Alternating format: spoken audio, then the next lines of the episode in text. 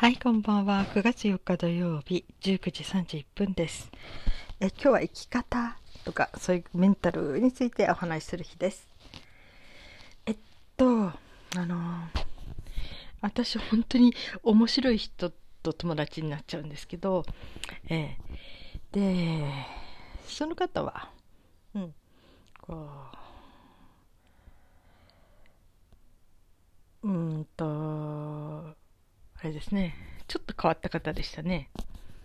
えーえーなんていうのかな、目が、うん、キラキラと、好奇心に、えーキラキラしていて、そしてこう、いたずらっぽい、ええー顔していましたね。そのなんか好奇心に満ちてキラキラといたずらっぱそうな、その顔がとても印象的だったのを覚えてますね。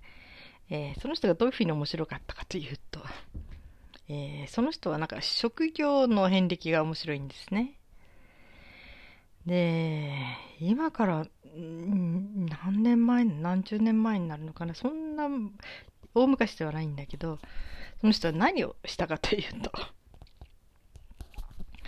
えー飛行機会社を作っちゃって、実際に数ヶ月、まあ、半年やってたのかな？うん。ねえ。あの空飛ぶ飛行機ですからね。その飛行機会社を作るということって、そんなことできんだっていう感じの普通の人が、普通の人がっていうか、びっくりしましたね。うん。なんか2、3人の仲間で始めたらしいんだけど、うん、まずなんか、えーまあ日本のある地域なんですね。そこで、こう、荷物を運ぶとか、なんかそういう感じにちょっと使ってたのを今度民間でみんな乗るのに飛ばせられないだろうかということでね。そしてね、まずその飛行機の機体を買うのに、えー中古機体の飛行機のね、それを買っていくらって言ったかな。まず買う。うん。そして、どこから買ったって言ったかな海外だったかなそれとも、えーいや、日本じゃないですね。多分海外ですよね。それかあと、スチュワーデスさんとかね、そういうものの訓練、社員教育のために、これは海外って言ってましたね。ドイツだったかなどっかからの人を呼んで、その訓練をしてもらう。で、その人自身も、えー操縦の免許を慌てて取ったみたいで、本人はね、う運運転っていうか操縦はしなかったらしい。一応あの、まあ、知識としてし知っておきたかったんでしょうかね。その、一応飛行機の操縦の免許を取ったって言ってましたね。うん。そして、ね、人を集めて飛行機を飛ばすことをしたらしいですね。うん。で、まあ半年で潰れちゃうんですけどね、そこね。でも実際、日本の空は飛んだんですよ。ええ。なんかすごいですね。そういうこと考えた人たちもすごいし、いや、そんなことって、ね、有志が集まってできるんだ、みたいな。びっくりしちゃいましたね。うん。今から何十年前でしょうね。うん。まあ、そんな時代があった。うん。で、その人はね、ちょっとすごく面白い経歴でね、あとあの、信号機を作る仕事もしたことがあるんですね。うん。だから日本中の信号機、うん、それから、あと、道路。道路を、なんか日本ってすごいらしいですね。こんなに日本の端から端までアスファルトの道路がある国ってないらしいですね。本当に道路の、その、それを、道路を作るという仕事もしたことがあったみたいですね。で、こうやってね、なんかね、仕事で会いに行くの、あ行ったのがアラビア、アラブだったかな。で、そこの方と、うん、いきなりそこの大大統領、首相の副首相、なんかわかんないけど出てきて、その人とお話しして、やり取りしてということも言ってましたね。なんかすごいね、すごいですね。そういうお話もね。うん。そうね。でね、その人の経歴って結構そういうふうにすごいんですよ、いろいろね。だけど、えー私が出会った時は、うん、あの、そういう仕事ではなかったんですね。うん、ででもねその仕事はちょっとあんまりあの 言うと個人が特定されてくるので言わないんですけどでどちらかというと周りの人からは割とこうあまり、えー、素敵だなと思われる仕事ではないそれは悪い仕事ではないんだけどね。うん、で私がいやでもそういう仕事だからねあのその仕事をえー、面接とかねその書類書いて持っていくと「いやあなたのような経歴の人がここに勤めるんですか?」って言われたらしくてうんだけどまあねそれでもお願いしますって勤めてででその職場とかなんかね対人会なんかこう、えー、バカにされちゃったりとかなんかその存在の言葉使われたりとかそういうことって気にならなかった？って言ったら仕事だからね。ってあっさり言われて。はあすごいさすが。とか思って。でやっぱりそのそこのそういう場所に入ってもまたそこで頭角を現していくんですねどんどんとね。もう最終的にはまたヘッドハンティングされていくんだけど、えーあのえー、やっぱり目の付けどころが違うんですね。本当に。普通の人がぼーっと見てるようなところを全部でこう緻密に計画立ててこう、ね、調査してっていうのかな。どこにどう人が集まるとかね。何どの辺の時間帯がどうのこうの。全部自分でこう、うん、で探る。そしてそういうふうに人が集まって人のいる時間帯にをめがけて動く。みたいなね、うん、なんか本当に目の付けどころが違う。無駄な動きをしないでそして重要なものをきちっと把握してそこのピンポイントで動いていくっていうね。いやすごいなって思いましたね。うん。まあ気象はすごいサバサバした人でしたね。うん、で、えー、いつかね、あのー、私がちょっとあの夫が、えー、仕事を辞めたことがあるんですね。あのまあ、自主退職まあ、あることがあってねどうしてもやめたくてみんな止めてくれたんだけどね。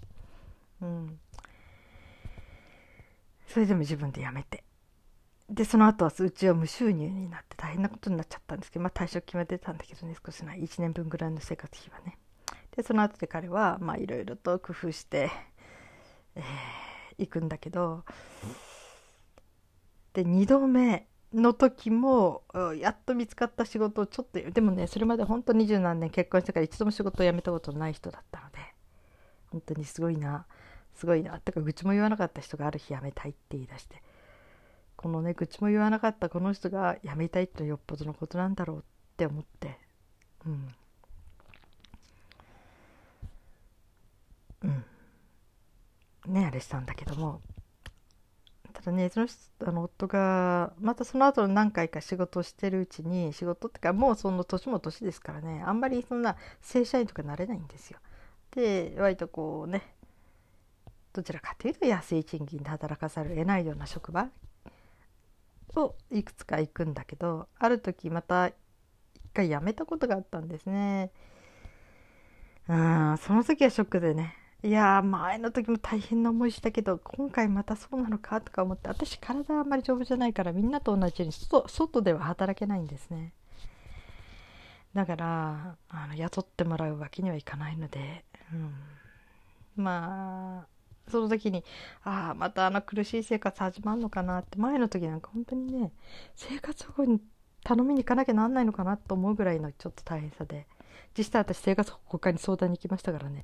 いやまだ生活保護を受けるような状況じゃないんだけど先に知っておきたいと思いますのでっていろいろ聞いてね。生活保護を受けたらペット飼えるのかとかね。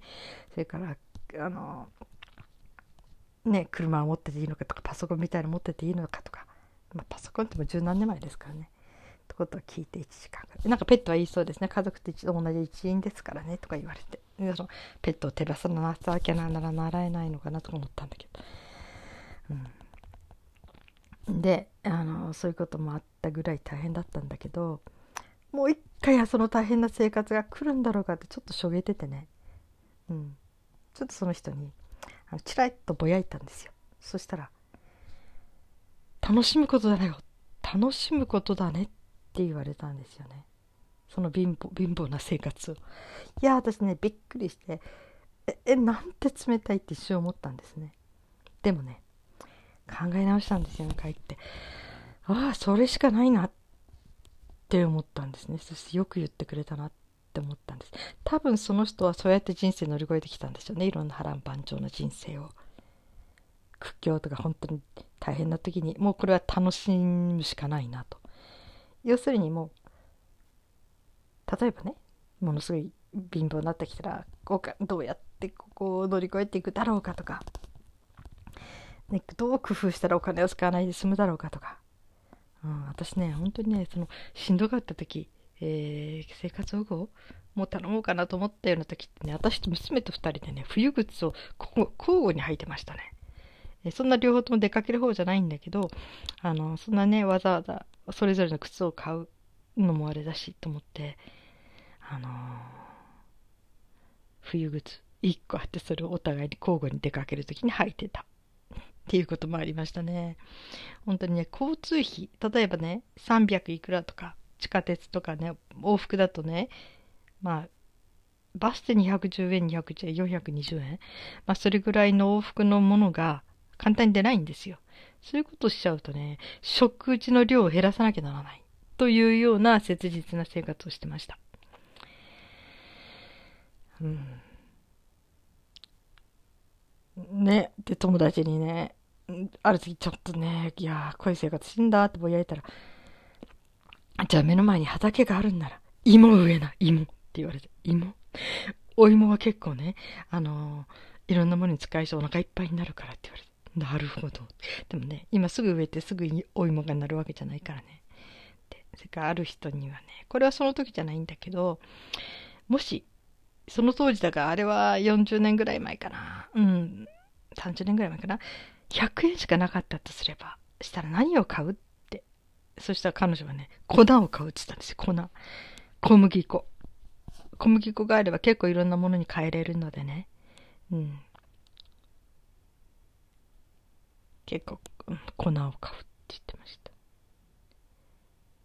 まあね、小麦粉があれば、あとはね、その時にちょっと余裕が、余裕があれば、卵と牛乳があれば、ホットケーキとかできるし、ね、お好み焼きもできるし、いざとなったら自分で手ごねしてね、うどんにもなるし。水豚？水豚って食べたことありますか？私はあんまりないんだけどね、もうできるしね。なんか結構いろいろなもの作れますよね。パン、パンも焼ける。うん、まあ、イースト菌をどうするかだけど、いざとなったら天然酵母で作りますかね。まあ、そういうふうにね、あのー、いろいろな工夫、うん。随分ね、私、その時、貧乏な人のとのなんかブログ書いてたんですよ。えー、節約ブログみたいな節約とかね。うん、その時に、もう2ヶ月後には住む家がないというようなことを書いてて、なんか、でもそれ貧乏ブログ。うん。ではね、なんか、そのコーナーで私何、一番に、1位に上がって、私こんなのでランキング1位になりたくなかったと思って。ねえ、もう10日のことならいいけどね、極貧ブログで1位になってもあんまり嬉しくないな、みたいな感じだったけどね。うん、そういうブログを書いたこともあります。で、なんかまたあの生活やしんどいなって思ってた時にその楽しむことだよって言われて。そうか。ね、同じね。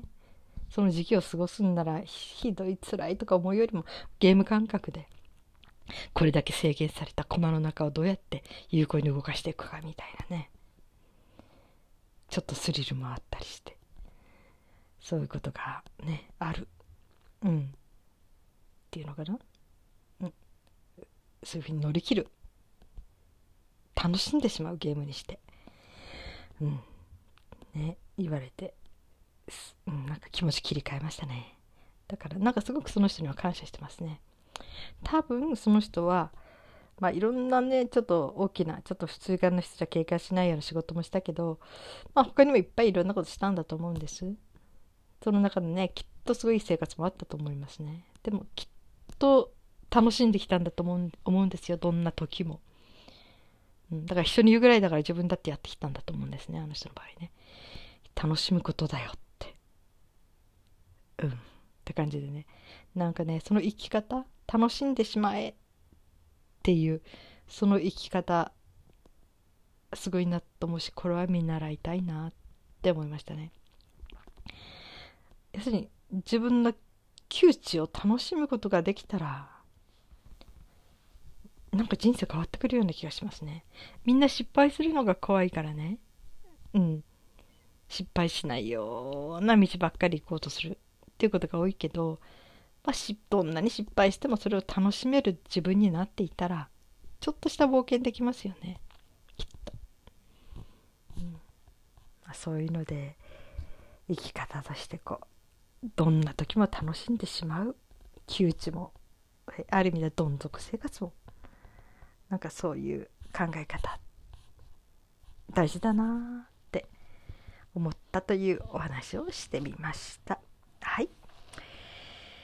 今日は土曜日ですね。ウィークエンド。